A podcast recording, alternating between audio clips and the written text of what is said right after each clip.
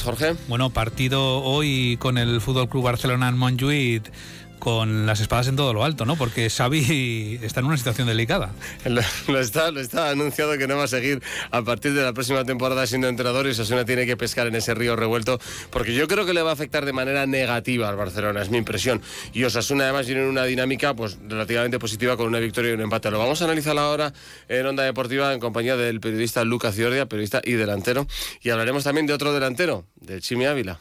Eso es, que parece que tiene las horas contadas en Osasuna, ¿no? Parece lo quiere. A tenor de las palabras de su Él lo quiere. Vamos a ver. Todo esto en un gran día para donar sangre, que eso sí que no hay ninguna duda, es una acción solidaria que salva vidas. En la web de Adona, que es adona.es, tienen ustedes toda la información. Hoy es un gran día para donar sangre, Jorge. Hasta las 3 de la tarde, Onda Deportiva, con Javier Salegui y con Luca Ciordia. Hasta que llega la información de Navarra. Buenas tardes. Han escuchado el avance informativo, patrocinado por Caja Rural de Navarra. Caja Rural de Navarra, siempre cerca.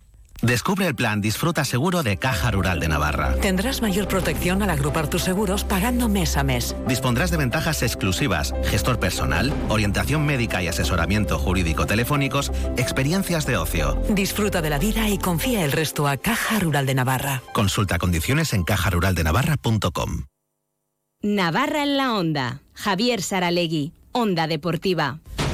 Apúntate al desafío Overtrace Adventure. El primero de los seis eventos del desafío es la fuga de Escava del 13 al 14 de abril en el Valle de Erro. Una prueba de cross country de 24 kilómetros oficial y puntuable y una marcha popular de 12 kilómetros. Conocerás la historia de la mayor fuga de presos que se ha producido en Europa y que fue en Navarra. Apúntate a un evento o a varios de los que forman el desafío. Descuentos por reservar en grupo o por apuntarse a más de uno. Información y reservas en la web Desafío Overtrace adventure.com. Nuevo Renault Clio, nuevo Renault Clio, nuevo Renault Clio, nuevo Renault Clio por 99 euros al mes. Ah, nuevo Renault Clio híbrido, 145 caballos por 99 euros mes. Nuevo Renault Clio. Ven a vernos a Unsign, la movilidad que te escucha. Fin de semana repleto de diseño en Pamplona. ¿Dónde? En Crea Navarra, Arte Digital y Tecnología. El sábado 3 de febrero, jornada de puertas abiertas en Crea Navarra, con talleres y sesiones informativas para las carreras oficiales en diseño gráfico, moda, interiores, animación 3D y diseño y creación en videojuegos. No te quedes sin tu plaza. Apúntate en la web www.creanavarra.es. ¿Conoces el desafío Overtrails Adventure? ¿Te gusta pasear por la naturaleza? ¿Te gustaría disfrutar de un descanso activo en familia? Turismo y deporte van de la mano para conocer seis parajes únicos de nuestra tierra, nuestra historia, tradiciones y gastronomía. El desafío Overtrails Adventure es el evento turístico deportivo para disfrutar en familia, con amigos o solo durante seis fines de semana de abril a noviembre. La fuga de Ezcaba. Ruta de las bodegas y Camino de Santiago. La vuelta del patrono. Las golondrinas Valle de Roncal. Trilogía de Bastani. La Ribera Huerta y Bardena. Conócelo y apúntate en la web desafíovertrisadventure.com.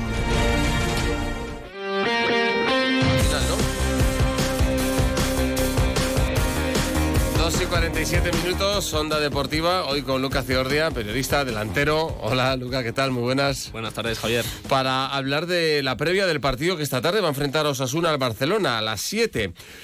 Estuvimos juntos en el partido de la Supercopa. ¿Crees que va a ser muy diferente a, ese partido, más allá de, las bajas del Barça que, las tiene respecto a ese encuentro, no? Sí, tiene bajas. Creo que, el partido igual sí que sí que va a tener una tónica diferente, más que nada por, por ser otra competición, porque no es un partido que a 90 minutos te juegas un pase a la final. Mm. Pero sobre todo se va a ver perjudicado el Barça por esas declaraciones de Xavi, esa intención de dejar el equipo a final de temporada, que creo que quieras o no, afecta anímicamente a los jugadores. A mí me parece que les va a afectar, que, decía ya Jorge, va a ser para peor, ¿no? La situación es muy delicada. El entrenador ha dicho que se quiere ir, se lo comunicó, vamos, que se va a ir en junio. Se lo comunicó a los jugadores después de, hacerlo público y entiendo ¿eh? las razones de Xavi, le están dando caña hasta por eso, con lo cual casi le están dando la razón, ¿no? De que es muy cruel. Sí, sí, al final. entrenador del eh, Barcelona. Es lo que tiene ser entrenador del Barcelona. No ganas dos semanas seguidas y ya todos los palos van para ti. También te digo que puede hacer efecto rebote estas declaraciones y de repente que, el Barcelona juegue como nunca lo ha hecho. Pero bueno, en principio lo normal es que el Barcelona hoy tenga un partido flojete como los de las últimas semanas y que Osasuna pueda rascar eh, algún punto en, en el Luis Compines. No, no van a estar como mínimo eh, Sergi Roberto, ni Valde, ni Rafiña respecto a ese partido. Tiene ocho bajas, fíjate que ocho bajas tiene el Barça. Ter Stegen, Valde, Íñigo Martínez, Marcos Alonso, Sergi Roberto, Rafiña, Gaby y Joao Félix. Es que es tremendo. Son, son, son muchas bajas y jugadores importantes. Son Claro. jugadores que, que normalmente tienen minutos, pero bueno, en las últimas jornadas eh, ya estamos viendo que Xavi confía mucho en la cantera, jugadores de 16, 17 años que están, que están teniendo titularidades. Quizás el tema, eh, Luca, es que se ha quedado el Barça sin, sin gente de, de en medio, ¿no?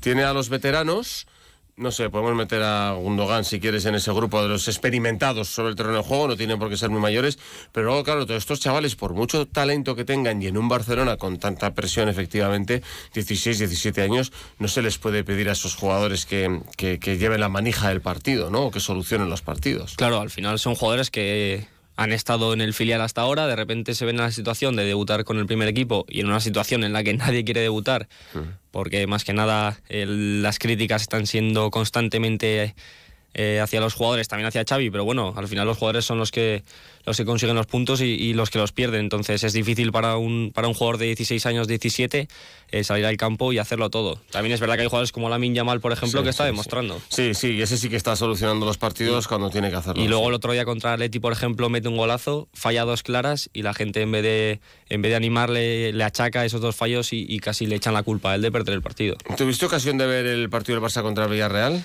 Lo vi, lo vi. Un partido... ¿Qué explicación le encuentras, no? O qué, o qué, qué- se lo preguntamos a, a Iago Barceta, no lo iremos, pero ¿qué, ¿qué te parece a ti que puede sacar Osasuna de conclusiones de, de ese partido y esa, ese 3-5? ¿no? Hombre, como conclusiones positivas, que la defensa de- del Barça no está en su mejor situación. De hecho, he mirado antes esta mañana los últimos partidos del Barça y los últimos 13 encuentros ha encajado en todos. Que como nota negativa hacia Osasuna, el único en el que no lo ha hecho fue frente a Osasuna en casa. O sea, frente a Osasuna en, en el día de la Supercopa, perdón. Entonces, quizás ese es el aspecto negativo de Osasuna, pero llega en un momento de forma el Barça en el que defensivamente todo lo que le llegan es gol. Así analizaba eh, Iago Barrasate qué conclusiones le pueden servir a él de ese eh, Barcelona 3 Villarreal 5 que fue una locura, sobre todo en los últimos minutos.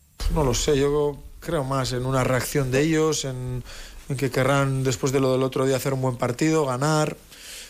Sin ir más lejos, el otro día remontan el partido, se ponen 3-2 y luego con el 3-3 yo creo que pierden el partido porque el empate no les vale. Al final, si ellos tienen que empatar el partido, empatarían. Pero como el empate no les vale, van, van a tumba abierta y, y encajan algún gol, ¿no? Pero bueno, yo creo que ellos tienen calidad, tienen talento. Es verdad que no están jugando en casa, que eso también seguramente están acusando, ¿no? Porque fuera de casa los números del Barcelona son buenos, pero en casa no, tan buenos. Bueno, resumiendo que tenemos que hacer un partido casi perfecto para ganar ahí. Sacan conclusiones de, de todo, de cómo remontaron ellos en 10 minutos también. Eh, es verdad que, que sobre todo el 3-3 ¿no? implica un poco pues esa situación que ellos van ganando y les hacen una transición que igual no es, no es normal, pero bueno, pues están cometiendo también algún error que el rival lo está aprovechando y ojalá mañana nosotros podamos hacer lo mismo. Fíjate que es verdad que para el Barcelona eh, no le valen los empates, ¿no? Decías, es diferente de la Supercopa, pero claro, eh, Osasuna sí que le puede dar por un empate contra el Barça, el Barça tiene que ir a por victorias. ¿no? Sí, obviamente lo que dice Yagoba, eso sí, yo tengo que estar un poco de desacuerdo con, con el entrenador porque con el 3-2 el Barcelona está por delante y, tampoco tiene necesidad de ir al ataque. O sea, puede, puede mantener atrás, tocar el balón y que el Villarreal no le genere ocasiones y al contrario, el Villarreal le pilla en un contraataque con 3-2 a favor en el que pues eh, seguramente para Xavi sea una jugada muy, muy, muy inafortunada porque no puede suceder eso. Hmm. Sí que vimos en el partido de la Supercopa que ese trío de, lo decíamos, ¿verdad? La línea de delante de la defensa era la más atinada, la de Sergi Roberto, Frenkie de Jong y, y Gundogan. A mí Gundogan me encantó en ese partido. Sergi Roberto hoy no va a estar, pero de cualquier manera sí que hablaba el míster de cómo el Barça genera por dentro el fútbol. No, al final ya hemos jugado dos veces contra ellos y hemos tenido momentos buenos con balón también y cuando no tenemos balón con tres no vamos a frenar, necesitamos más gente para frenarlos, pero es verdad lo que dices, ¿no? Que, que los tres de medio campo en este tipo de partidos normalmente tienen que trabajar mucho, tienen que bascular mucho y tienen que estar a veces eh, sometidos sin balón y luego cuando recuperas también tienes que tener esa claridad para jugar a dos, tres toques para luego enlazar esa transición y bueno, es importante, ¿no? Pero bueno, va a ser importante ya no los 11, los, los 16 que juegan mañana. O sea que otra vez tiene muy pensados ya qué cambios va a hacer según cómo vaya el partido. Está claro que Areso, independientemente de, la, de que Rubén Peña se haya quedado en Pamplona, yo creo que iba a jugar. Eh, y sí que, claro, con esto que ha dicho el míster y por el hecho de haber em, tres partidos en una semana, entiendo que puede ser un partido para Lucas Torre y para Moncayola, ¿no? Yo creo que son es el típico partido que en el que puedes eh, meter jugadores de rotación más que nada porque tienes un partido el fin de semana anterior y el fin de semana siguiente Mm. y es contra un rival con el que a priori te puedes permitir dejarte puntos. Me refiero, si juegas contra una Almería en casa, quizás juegas con los titulares porque necesitas los tres puntos. Pero en un partido contra el Barcelona en su casa eh, es el momento para, para dar minutos a jugadores de rotación eh, que intenten hacerlo bien y oye, si, si conseguimos puntos se consiguen y, y- y a casa con, con dos o, o sea con tres o con un punto. Pero no ves perfil más defensivo para parar ese juego del Barcelona por dentro, quizás a, a Lucas Torroque y Iker Muñoz, aunque tampoco a Moy se lo veo mucho el perfil defensivo, pero... No, sí, al final es difícil ir al Luis Compains y ir al ataque. Al final, cualquier entrenador que juegue contra el Barça, obviamente le va a interesar en mantener el resultado. Un empate, como decías, al final el empate a Osasuna le viene bien, y más contra el Barça. Entonces sí que quizás eh, perfiles más defensivos, porque ocasiones al ataque se van a tener a la contra, lo demostró el Villarreal. Entonces, si tú enchufas la tuya, te llevas tres puntos. Si no, pues un empate nunca, nunca viene mal. El sistema está funcionando con la línea de 5, pero claro, como se ha cambiado, digamos, a mitad de temporada, pues resulta que dice el mister, y es verdad, que, que lo tiene que ajustar, que, que va aprendiendo cosas de ese sistema según pasan eh, acontecimientos en los partidos. Sí, bueno, a ver, eh, al final yo creo que tenemos que construir en base a lo que estamos haciendo, con matices. Cada partido nos está enseñando alguna cosa y algún déficit que tenemos también y tenemos que corregir en base a eso. Y luego no estamos cerrados en un momento dado cambiarlo, ¿no? Tampoco. Y depende con quién jugamos, podemos jugar de diferente manera, incluso con los mismos 11, ¿no? Entonces, en función de, del rival, del plan de partido, de qué es lo que estamos viendo durante el partido. El otro día cambiamos el perfil de los centrales al descanso. Bueno, esas cosas también eh, pueden ser lógicas, ¿no? De aquí a final de temporada.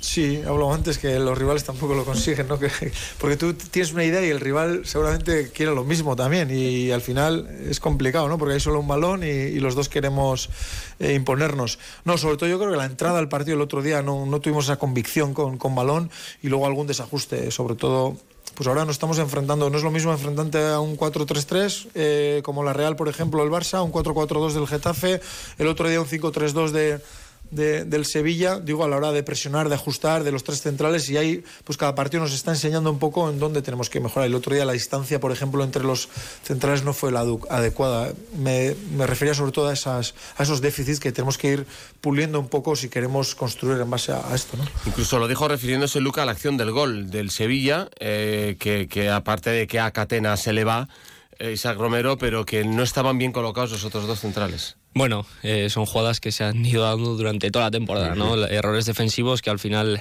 pues el equipo está haciendo un buen partido, llega un error defensivo y, y pierdes puntos por, por un error puntual y al final da pena, ¿no? Eh, el hecho de no llevarte los tres puntos por, por esos detalles. No está Rubén Peña y no está el Chimi Ávila, que sigue recuperándose de su lesión. Ayer en unas declaraciones yo creo que muy sorprendentes de su representante Carlos Vilicic, pues decía eh, a la salida de su reunión el Benito Peñamarín, eh, se había enterado la- toda la prensa de que estaba allí e hizo declaraciones que no suele ser lo habitual, pero además hizo declaraciones en boca de su representado, del Chimi Ávila, que yo eso no lo había visto en la vida. Sí, sí, el jugador eh, está dispuesto a venir sin, ningún problema. Eso lo ha manifestado, también se lo ha manifestado al club. Eh, tiene ganas de tomar un nuevo desafío. El jugador mm, sabe que va a rendir mucho, sabe que puede hacerlo y tiene mucha confianza en él. Nosotros como sus, sus agentes sabemos que es un jugador que, que a la afición le puede dar mucho, mucho gusto tenerlo por la entrega que tiene y por todo lo que nos hemos comentado acá que, sabemos que a la gente le gusta.